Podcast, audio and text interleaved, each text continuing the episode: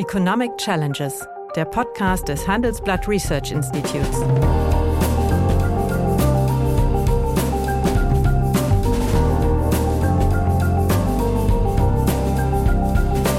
Bert Rürup, der Chefökonom des Handelsblatts, diskutiert mit Michael Hüter, dem Direktor des Instituts der deutschen Wirtschaft, wöchentlich aktuelle wirtschaftliche Herausforderungen für Deutschland wie für die Weltwirtschaft.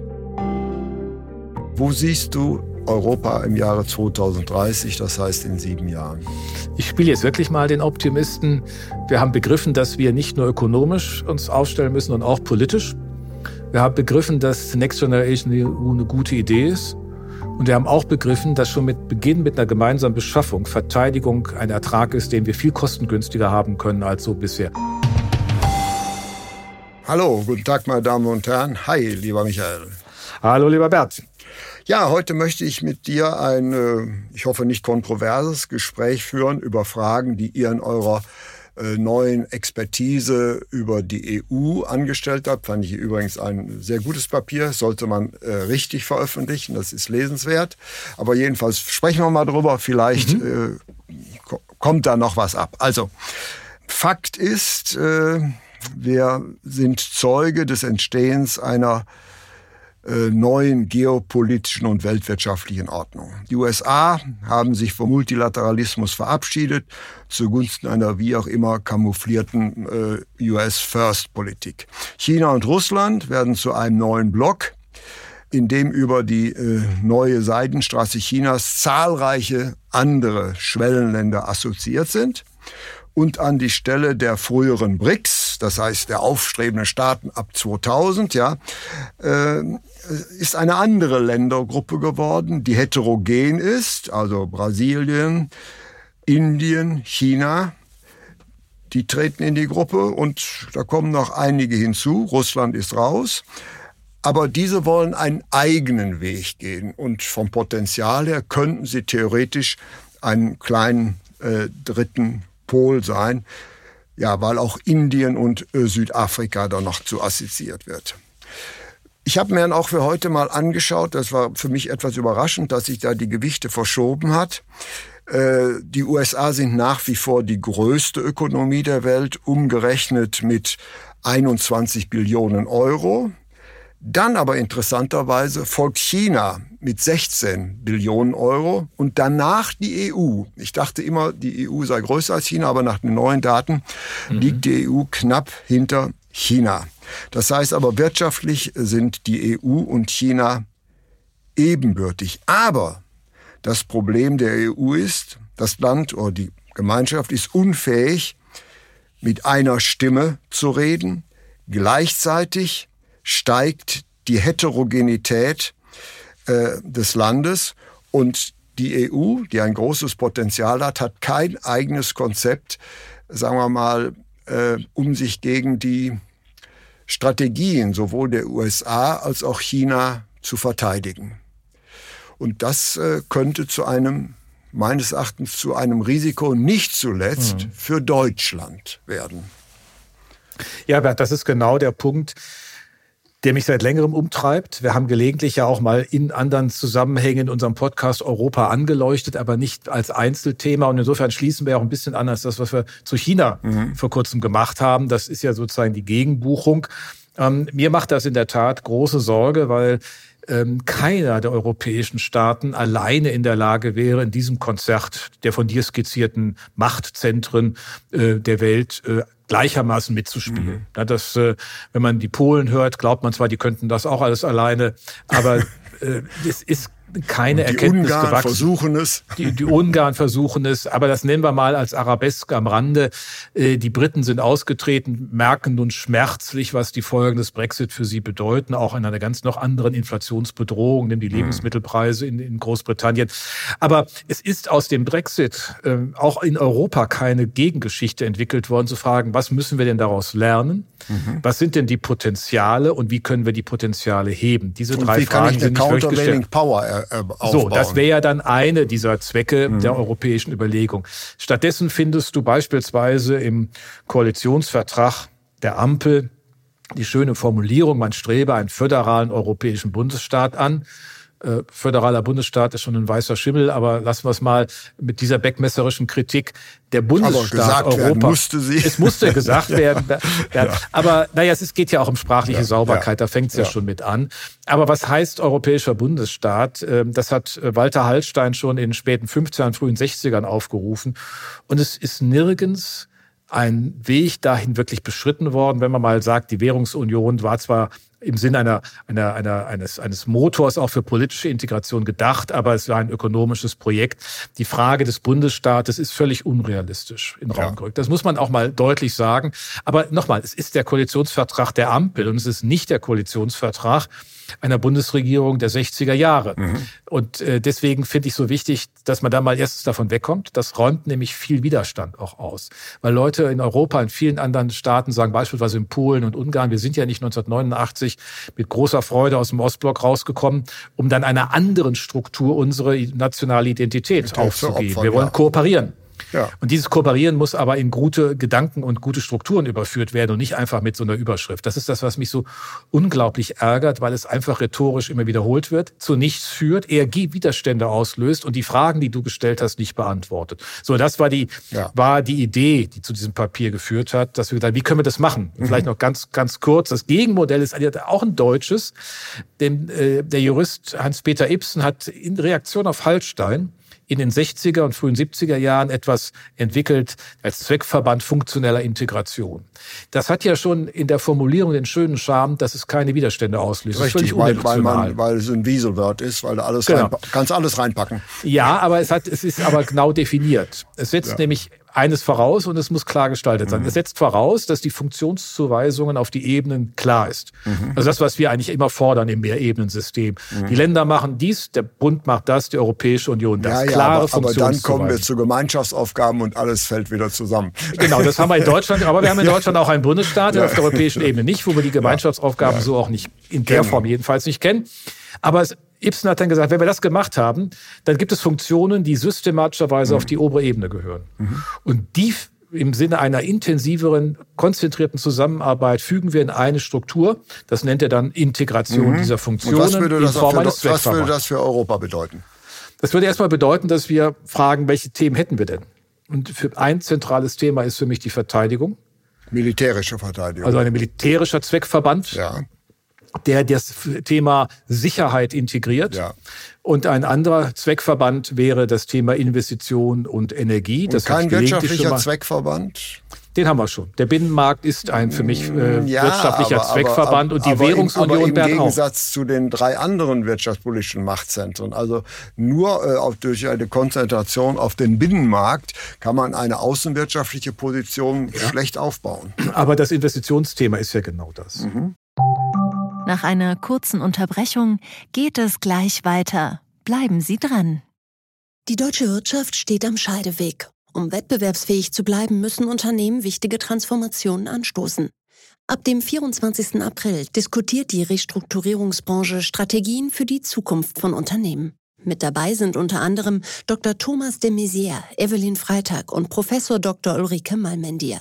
Mit dem Vorteilscode Restrukturierung 24 erhalten Sie 15% Rabatt. Alle Informationen finden Sie auf handelsblatt-restrukturierung.de.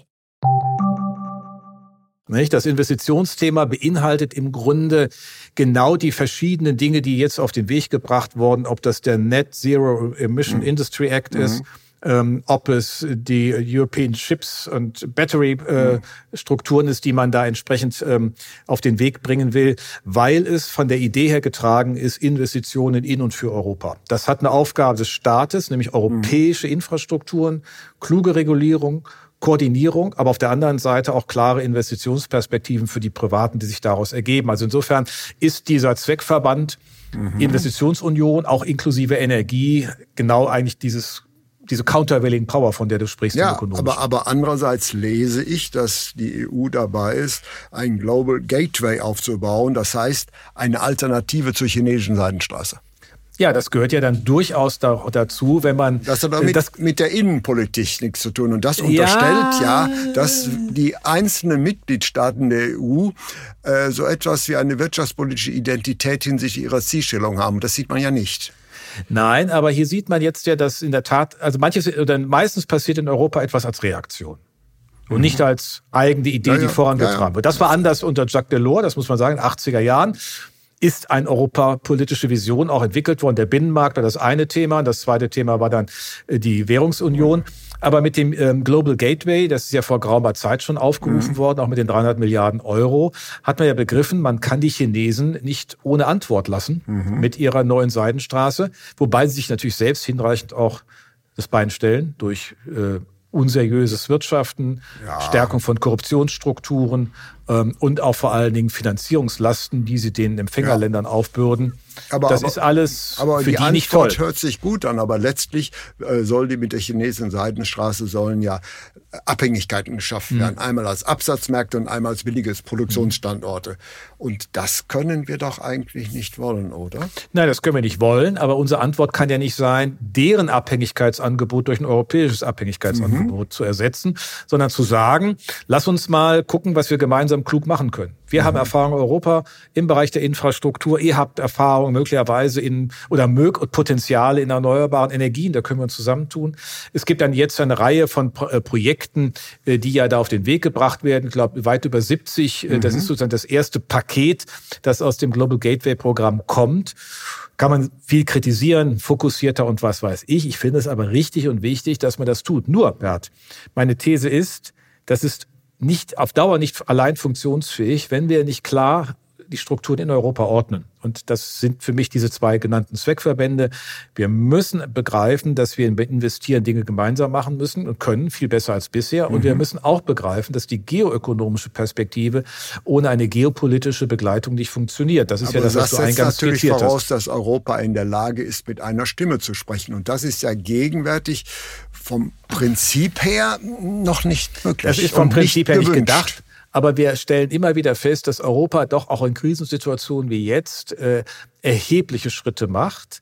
Und die Frage ist nur, wohin führen die? Und meine Sorge ist, das sind jetzt so Schritte, die mal hier und dort gemacht werden, weil der Krieg der Russen gegen die Ukraine, weil ein Inflation Reduction Act in den USA Fragen aufwirft, weil das Projekt der Circular Economy, also der zwei Kreisläufe, Dual Circular Economy in China China, äh, uns vor Fragen stellt.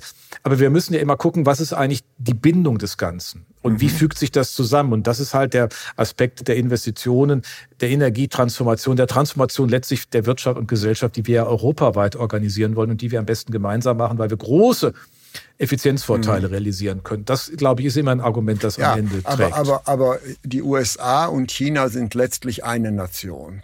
Die EU ist nicht eine Nation. Wir haben also, äh, sagen wir mal, Neid zwischen den einzelnen Staaten. Und äh, es gibt für mich äh, kein wirtschaftspolitisches Entscheidungszentrum, welches für die den Staatbund entscheiden könnte, weil dieser Staatenbund eigentlich auch keine wirtschaftspolitische Zielfunktion hat. Nämlich naja. die, Hetero, die Heterogenität äh, dieser Gemeinschaft steigt ja. Sie, sie, nimmt, sie nimmt ja nicht ab.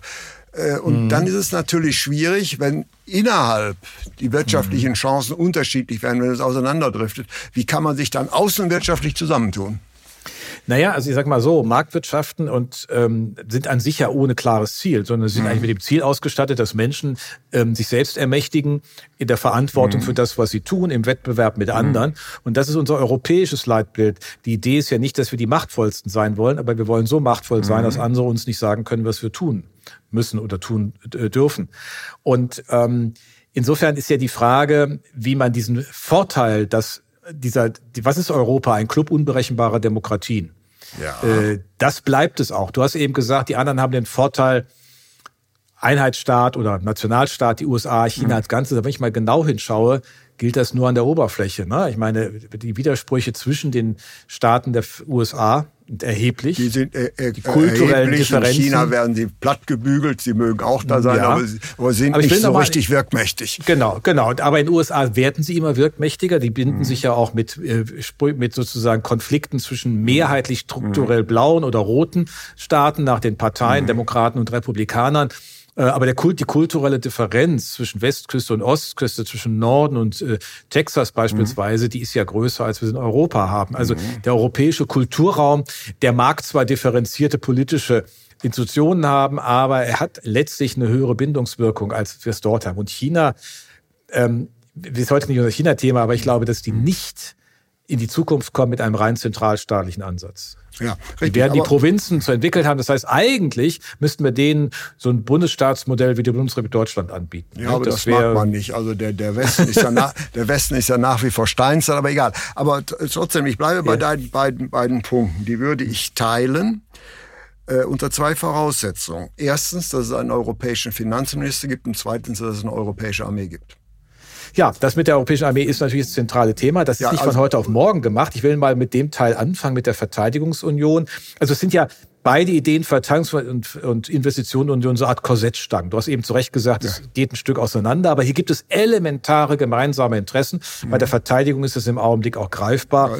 Ja. Äh, und die Chance sollten wir nutzen. PESCO die äh, Beschaffungskooperation, die ja seitdem die Briten raus sind, also Brexit hat auch manche Vorteile, jedenfalls für uns, mhm. läuft, ist der erste große Stein auf dem Weg, der da wegzuräumen ist. Mhm. Denn wir haben es ja dann mit unserer Rüstungsindustrie zu tun. Und wir müssen es schaffen, dass wir nicht äh, mit 27 verschiedenen Panzern rumfahren, sondern wir müssen die Waffensysteme konsolidieren.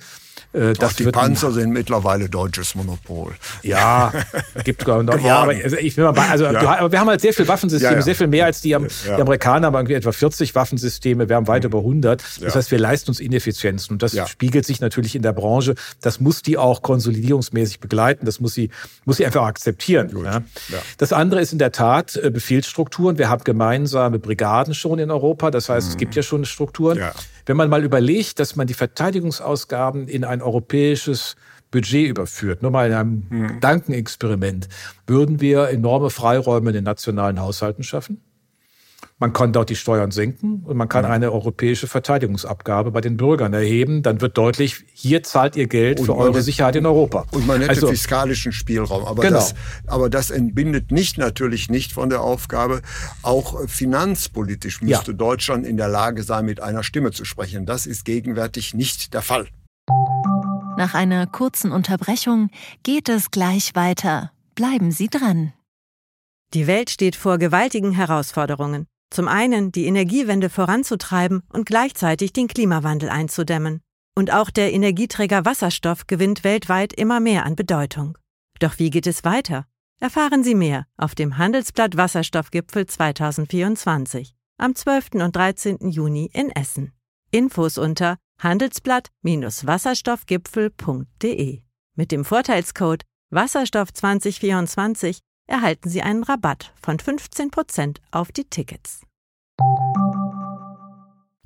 Du hast eben gesagt Deutschland, aber es ist auch schon richtig von Deutschland. Ja, aber du hast pardon, ja, pardon, nein, das ist, ja, das ist ja manchmal, wie es ist. Ja, mit dem, Sprache ist genau, gelegentlich verräterisch. Ich genau, weiß, du, ich weiß, hast, ich du hast genau den richtigen Punkt. Aber es ja. ist ja selbst da ja. schon so. Aber natürlich werden wir in Europa uns anzuschauen haben, was wir tun. Und ich frage, ist man wirklich ehrlich mit dem, was man auf den Weg gebracht hat mit Next Generation EU? Ich habe das ja schon immer wieder angebracht. Ich halte das für einen großen Schritt mhm. weil es Investitionen auf Aber. der europäischen Ebene möglich macht. Wir haben äh, damit auch eine neue Eigenmittelkategorie, mhm. Dass man über äh, europäische Anleihen, Staatsanleihen, das auch gemeinsam finanziert, was europäische Aufgaben in Infrastruktur, europäische Netze Die in Deutschland Ausgaben immer sind. noch juristisch angegriffen werden. Das werden wir auch immer erleben. Ja. Ähm, es ist aber auch Ende die Frage an diese die Person, die das tut, kann man ja alles machen. Man kann ja auch immer mhm. juristisch anderer Meinung sein. Nur ich habe nie eine Antwort gefunden, was eigentlich deren Perspektive für Europa ist. Wenn mhm. immer nur die Sorge vorgetragen wird, dass irgendwie die Italiener das Geld abgreifen, obwohl sie selbst Nettozahler sind, mhm dann ist das keine europäische Grundhaltung. Und mhm. da muss man sich ehrlicherweise mal prüfen. Ähm, Nochmal, ich will ja gerade nicht die Illusion eines Bundesstaates bedienen. Das kann man jeden Tag mhm. aufschreiben, das können wir sonntags befeiern. Ja. Und montags hat schon keine Bedeutung, weil ich meine, man kann es ja in der Koalition sehen. Die schreiben das in Koalitionsvertrag, aber sind noch nicht mal in der Lage, die Telefonnummer zu finden, äh, die man da mal bräuchte, um europäische Kommunikation herzustellen, wenn man sich selbst gerade geeinigt hat in der Koalition. Also das, das tägliche Tun ist ja das Entscheidende, aber doch mal praktische Dinge, wo wir auch sagen können, Schönberg, das ökonomische Argument öffentlicher Güter europaweit. Das sind ja. Güter, die externe Effekte. Aber das setzt eine gemeinsame Währung voraus, in meinem Verständnis. Ja, die Währung haben wir ja. Die Finanzen schaffen wir. Haben wir noch nicht. Ja, aber wenn wir diesen Next Generation EU mit etwas Mut und nicht unter Druck als eine zweite Säule in den sieben Jahresturnus also der mittelfristigen ja. Finanzplan. Da gibt es die eine Haushaltsabteilung, ja. beitragsfinanziert ja. für die normalen europäischen Aufgaben, Subvention, alles, was da reingehört. Mhm. Es gibt eine zweite Säule für Investitionen in die Infrastruktur, für Transformation. Dann geben wir ein Signal. Und wenn das diese Idee aus Deutschland käme, würden wir unglaublich viel Sympathien gewinnen. Wir haben ja. nämlich ganz viel Sympathien verspielt in der letzten ich Zeit. Ich investiere deswegen, äh, investiere deswegen darauf, die gemeinschaftliche Wirtschaftspolitik ist in Ordnung.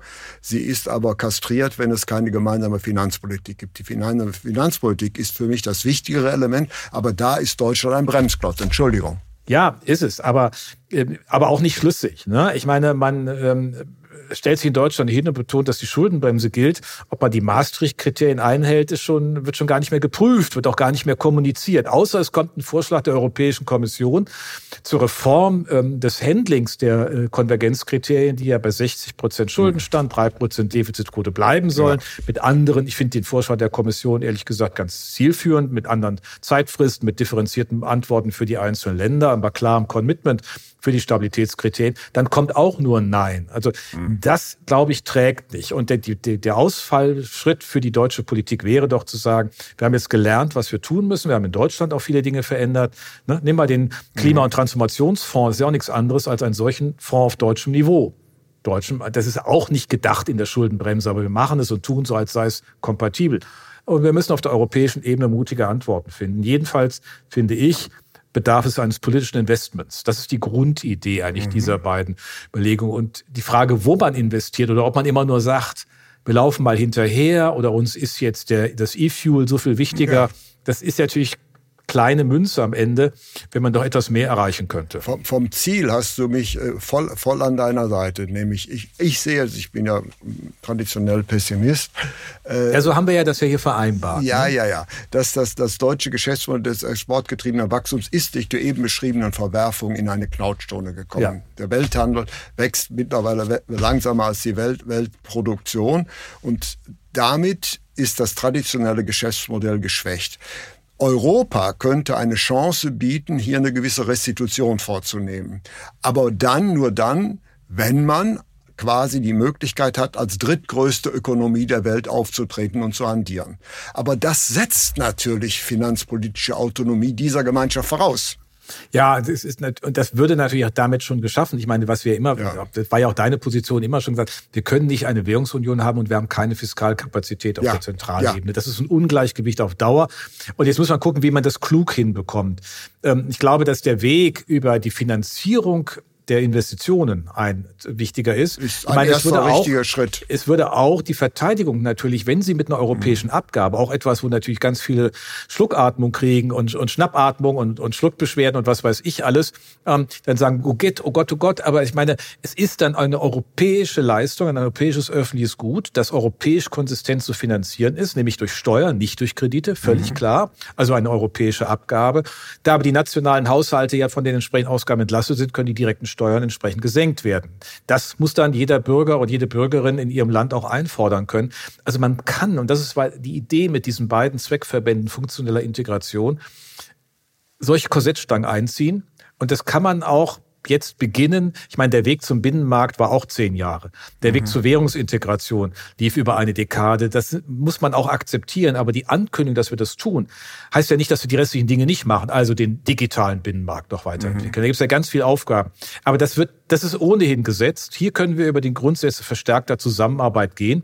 Und ich meine, dass man dann auch mal über den Schatten springen muss. Es fehlt so ein, aus Deutschland seit eigentlich zwei mhm. Jahrzehnten eine Vision für Europa. Ja, aber jetzt, ich bleibe nehmen bei deinem Argument. Aber wenn wir das zu Ende denken und wir akzeptieren, mhm. dass die wirtschaftliche Heterogenität der EU deutlich gewachsen ist, muss man denn nicht auch ein Ja zu einer äh, EU der zwei Geschwindigkeiten sagen? Naja, es ist ein Interessenverband unterschiedlicher Geschwindigkeiten faktisch. Ja. Denn ich meine, wir ja. haben jetzt schon, die, die Währungsunion machen nicht alle. Das werden auch wahrscheinlich nie alle dabei sein. Die Dänen wahrscheinlich nie. Ne? Ähm, äh, wir haben Schengen-Raum unterschiedlicher mhm. Konfiguration. Wir haben diverse unterschiedliche europäische Räume. Und es ist ja in der Tat die Frage, wie kann man eigentlich, wenn man Europa weiterdenkt und unter Sicherheitsgesichtspunkten, mhm. wie kann man Nachbarschaftsregionen an Europa binden? Der mhm. Westbalkan ist eine solche offene Frage. Die Nordafrika ist ein solcher Raum, den man als eine, als eine sozusagen Nachbarschaftsstruktur sehen mhm. kann, die man nicht sicherlich aufnehmen kann, mhm. heute und morgen in die Europäische Union, denen man aber eine Mitgliedschaft in der Investitionsunion anbieten könnte. Man könnte auch fragen, äh, Westbalk, habt ihr, ist es nicht erstmal klug, in der Europäischen Verteidigungsunion mitzumachen? Mhm. Ähm, und insofern entstehen ja erstmal Interessen äh, Gemeinsamkeiten mhm. und Identitäten und daraus entstehen dann auch Kooperationserfahrungen. Und ich glaube, dass man diesen Weg gehen kann. Insofern ist diese mhm. Differenzierte thematische Orientierung über Zweckverbände auch eine, die regionale mhm. Differenzierung zulässt. Ich glaube, ja, also, also insofern sind quasi verschiedene Geschwindigkeiten. Ja. Also die letzte Frage stelle ich nicht an mich, den Pessimisten, sondern an dich, an den Optimisten in unserem äh, Duett. Äh, wo siehst du Europa im Jahre 2030, das heißt in sieben Jahren? Ich spiele jetzt wirklich mal den Optimisten. Wir haben begriffen, dass wir nicht nur ökonomisch uns aufstellen müssen, sondern auch politisch. Wir haben begriffen, dass Next Generation EU eine gute Idee ist. Mhm. Und wir haben auch begriffen, dass schon mit Beginn mit einer gemeinsamen Beschaffung Verteidigung ein Ertrag ist, den wir viel kostengünstiger haben können als so bisher. Das sind ganz harte ökonomische Argumente. Das, den kann sich letztlich ja auch kein Politiker im Angesicht seiner Wähler entziehen. Deswegen bin ich ein Optimist, dass 2030 die Europäische Union strahlender dasteht als heute, auch im Konzert des schwierigen Zustands der Vereinigten Staaten mit den beiden Parteien, den räumlichen Zerklüftungen und einen, einem chinesischen Staatsapparat, der die Korruptionsstrukturen der Vielfalt seiner Region nicht in den Griff bekommt. Also ich glaube oder ich wünsche dir und uns, äh, dass dein Glaubensbekenntnis äh, wahr, wahr wird und das Fundament eines in sieben Jahren zusammenwachsenden Europas. Äh, du wirst das äh, nächste Jahrzehnt noch erleben. Bei Bier bin ich nicht mehr sicher, aber oh. ich würde mich wirklich freuen, wenn wir äh, wirklich am Ende dieses Jahrzehnts fragen können, ist aus Europa mehr oder weniger ja. geworden. Ich hoffe für dich, aber auch für uns, dass du recht behältst. Vielen herzlichen Dank. Ich danke dir. Ja, meine Damen und Herren, wenn Ihnen die Gespräche, die wir führen über ökonomische Themen gefallen, dann habe ich dann noch ein neues Angebot für Sie, was Sie interessieren könnte. Nämlich mehr aktuelle Wirtschaftsinformationen finden Sie unter handelsblatt.com slash global und natürlich in den einschlägigen Hinweisen in meinem wöchentlichen Newsletter der Chefökonom. Liebe Hörerinnen und Hörer, wenn Sie Lob, Kritik oder Themenwünsche haben, dann schreiben Sie uns doch gerne oder schicken Sie uns eine Sprachnachricht an chefökonom@handelsblatt-research.com. Die Adresse finden Sie auch in der Folgenbeschreibung.